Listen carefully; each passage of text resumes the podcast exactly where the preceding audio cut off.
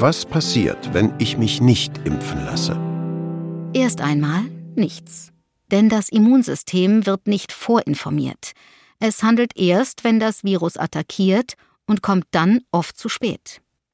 Nicht nur dem Immunsystem, auch dem Menschen passiert ohne Impfung zunächst einmal nichts.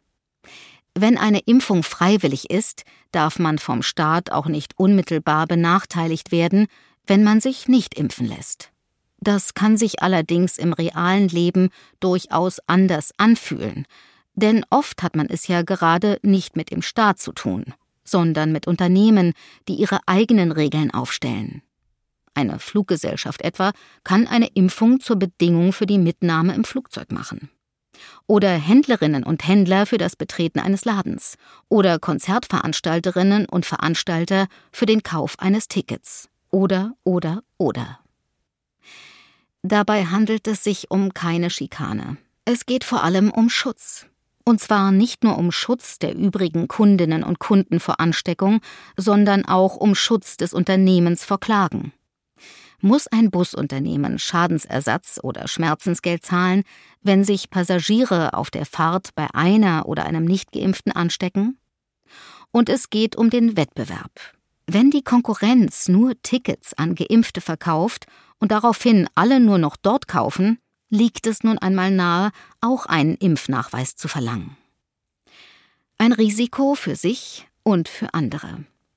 Auch bei staatlichen Beschränkungen für Nichtgeimpfte kann der Wettbewerb eine Rolle spielen.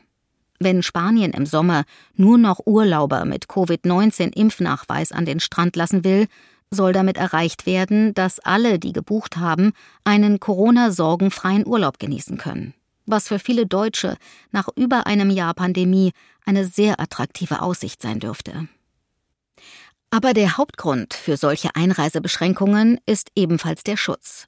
Schutz der eigenen Bevölkerung.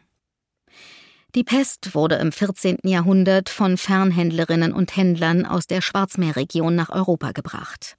Pocken wurden im 16. Jahrhundert von Europa nach Amerika eingeschleppt und rotteten vielerorts die gesamte einheimische Bevölkerung aus. Im 21. Jahrhundert verursachte ein ungeimpfter Austauschschüler aus Berlin einen Masernausbruch in Frankreich. Und 2020 wird Covid-19 von infizierten Reisenden auf der ganzen Welt verbreitet.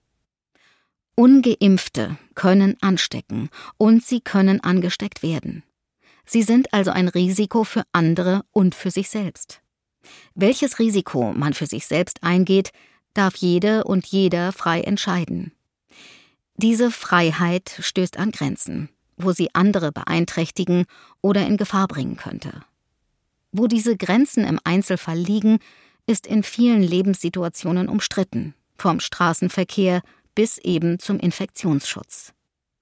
Und wo etwas in unserer Gesellschaft umstritten ist, gibt es darüber große und kleine Diskussionen, Verordnungen und Gesetze, Klagen und Gerichtsurteile. Dabei wird mitten in einer Impfkampagne das Risiko, dem man andere aussetzt, anders beurteilt als an deren Ende. Denn irgendwann ist der Zeitpunkt erreicht, an dem jede Person, die geimpft werden möchte, auch geimpft wurde. Bei der Covid-19-Pandemie dürfte es in Deutschland im Herbst 2021 soweit sein, in den USA schon im Sommer.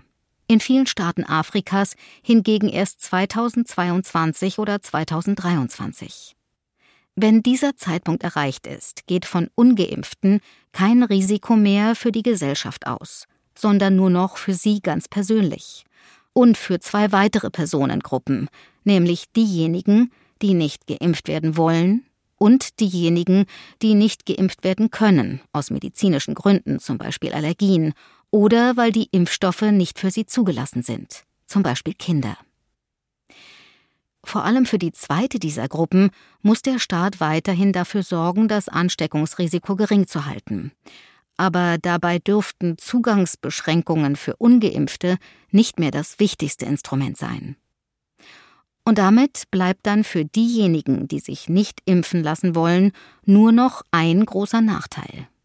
Sie können sich das Virus einfangen, können davon krank werden und daran sterben.